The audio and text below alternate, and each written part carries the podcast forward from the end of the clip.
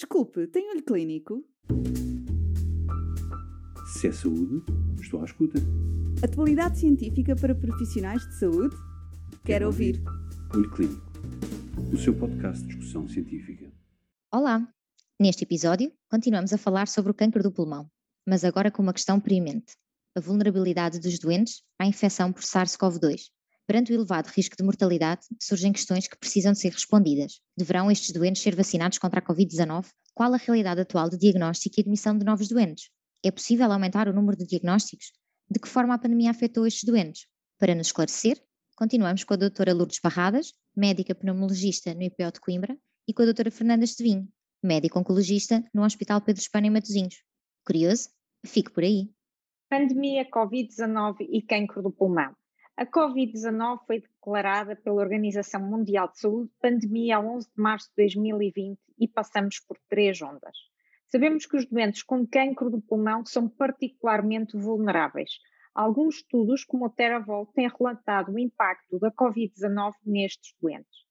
Qual é a gravidade desta infecção em doentes com cancro do pulmão?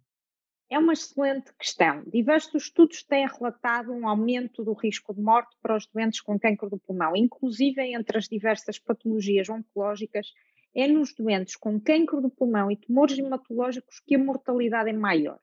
Nos principais estudos que incluíram doentes com Covid-19 e câncer do pulmão, a mortalidade variou entre 25% e 39%.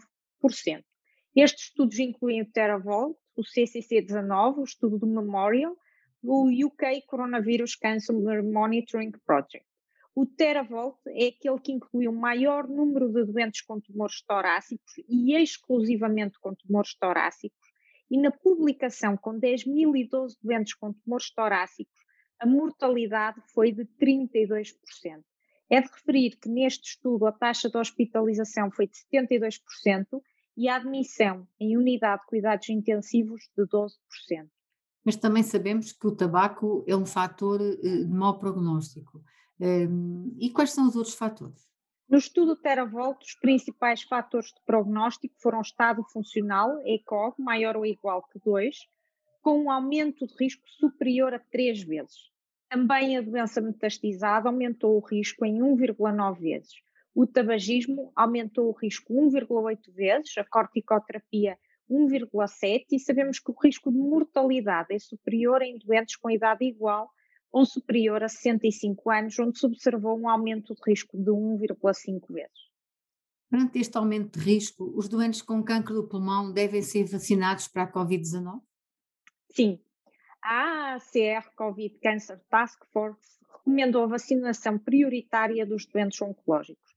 A mesma posição foi defendida pela ESMO, European Society for Medical Oncology, ou NCCN.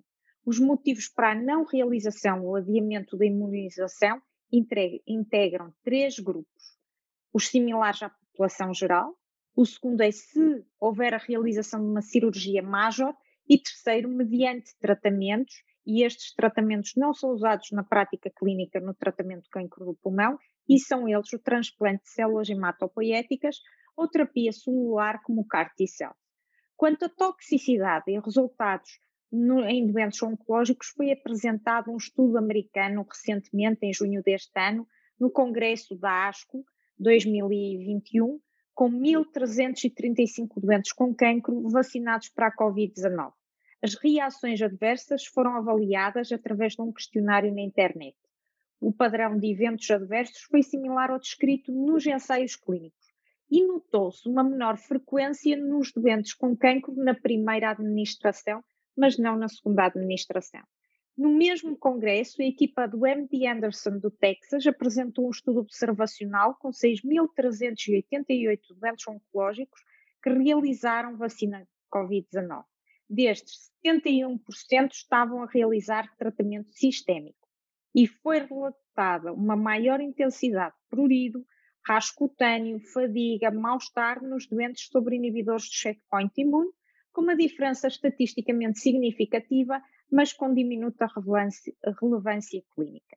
Destes 6.388 doentes, 616 realizaram, por diversos motivos, a pesquisa de SARS-CoV-2 e 23%, menos de 1% da amostra total, tiveram diagnóstico de Covid-19. Houve uma diminuição na admissão de novos doentes com cancro do pulmão em, em alguns meses. O que é que tem sido descrito? O grupo de estudos do cancro do pulmão apresentou na Conferência Mundial de Cancro do Pulmão de 2020 os resultados de um questionário enviado aos centros de tratamento com cancro do pulmão.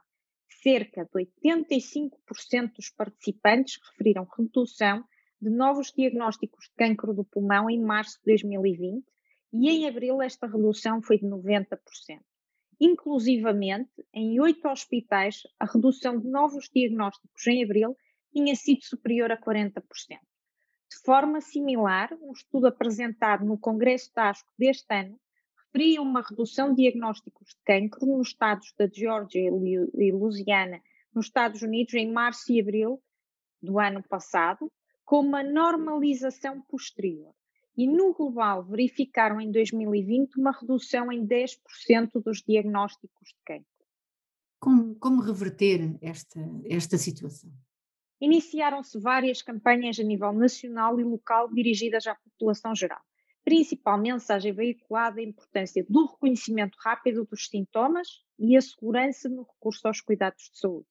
Também têm sido realizadas iniciativas dirigidas aos profissionais de saúde com o objetivo de facilitar o diagnóstico e a referenciação. E a doutora Lourdes tem organizado diversas iniciativas neste campo. Isso é verdade e realmente têm, hum, estas, estas iniciativas têm realmente tido algum efeito numa melhor referenciação e no aumento do, dos doentes via alerta, apesar da pandemia. Portanto, acho que temos que incentivar este tipo de iniciativas.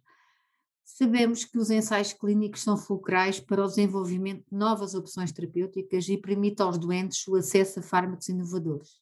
Qual é o impacto da pandemia nos ensaios clínicos? Em março de 2020, a SEIC, Comissão de Ética para a Investigação Clínica, emitiu indicações e o mesmo foi efetuado pelos promotores dos ensaios clínicos. Verificamos que alguns ensaios clínicos suspenderam temporariamente o recrutamento e houve alguns procedimentos que foram realizados na proximidade e inclusivamente até consultas de vigilância foram convertidas em teleconsultas. No estudo que já citei do grupo de estudos de cancro do pulmão, cerca de 30% dos respondedores referiram que houve uma redução de recrutamento de doentes para ensaios clínicos. Sabemos também que outros estudos observacionais, translacionais, outros estudos de investigação sofreram com o impacto da pandemia e, por consequência, também os nossos doentes. Houve algumas alterações terapêuticas durante a pandemia? Quais as principais na, na, na prática, na, na sua prática clínica? Durante a pandemia ocorreram algumas alterações terapêuticas com o cuidado de manter a equivalência da eficácia terapêutica, nomeadamente a alteração da periodicidade de tratamentos após uma avaliação criteriosa e individualizada, e foi o exemplo dos tratamentos com inibidores de checkpoint imune, recorremos ao uso de fatores estimuladores de colónias de granulócito, dos GSF, para reduzir o risco de neutropenia febril e em muitas circunstâncias, quando mesmo o fármaco estava disponível em formulação oral e endovenosa, optamos pela formulação oral. Também a periodicidade de administração de bifosfonatos foi alterada. Neste campo é de referir que foram muito importantes as indicações emanadas pelas sociedades nacionais, como a Sociedade Portuguesa de Oncologia, a Sociedade Portuguesa de Pneumologia em conjunto com o Grupo de Estudos de Cancro do Pulmão e internacionais como a ESMO e o NCCN. E de que outras formas a pandemia afetou os doentes com cancro do pulmão? Em alguns países, como no Reino Unido, houve ainda suspensão em programas piloto de rastreio de cancro do pulmão com tomografia computerizada torácica de baixa dose. A par com a diminuição de novos diagnósticos. No início da pandemia, numa fase de readaptação, houve atraso na realização de biópsias e outros exames auxiliares diagnósticos. Também em termos de tratamentos, numa revista portuguesa de, na revista portuguesa de cirurgia cardiotorácica e vascular é referida à redução de cirurgias por cancro do pulmão em março e abril de 2020, em Coimbra, no Chuc, no Centro Hospitalar São João, no Centro Hospitalar de Vila Nova de Gaia Espinho e no Hospital de Santa Marta. Adicionalmente, as medidas de distanciamento social, que tiveram impacto em toda a sociedade, são particularmente sentidas por este grupo mais vulnerável de doentes que tanto necessita do apoio dos familiares e dos amigos. E que, que lições podemos tirar da Covid-19 para o futuro? Sem dúvida que aqui temos que agradecer e, e, valorizar esta enorme onda de solidariedade que se manifestou e a grande capacidade de adaptação. Desenvolvemos também novas formas de comunicar, vemos que a telemedicina foi integrada na prestação de cuidados, o recurso à videoconferência facilitou até a presença de algumas especialidades em consultas de grupo multidisciplinares e poderá vir a manter-se. De igual forma, notou-se a importância da comunicação entre pares, mais do que nunca, e surgiram também novas formas de comunicação. Realçamos a importância dos cuidados domiciliários para os nossos doentes, de um modo geral, eh, valorizamos todo a importância do Serviço Nacional de Saúde. Valorizamos também a investigação e iremos recordar que os investigadores estão na base do desenvolvimento, não só de novas terapêuticas, mas também de outras tecnologias que em algum momento poderão ser essenciais, como foi aqui o exemplo do desenvolvimento da vacina para a Covid-19. Mensagem final. A Covid-19 em doentes com cancro do pulmão têm elevada mortalidade, no estudo de Teravolt foi 32%.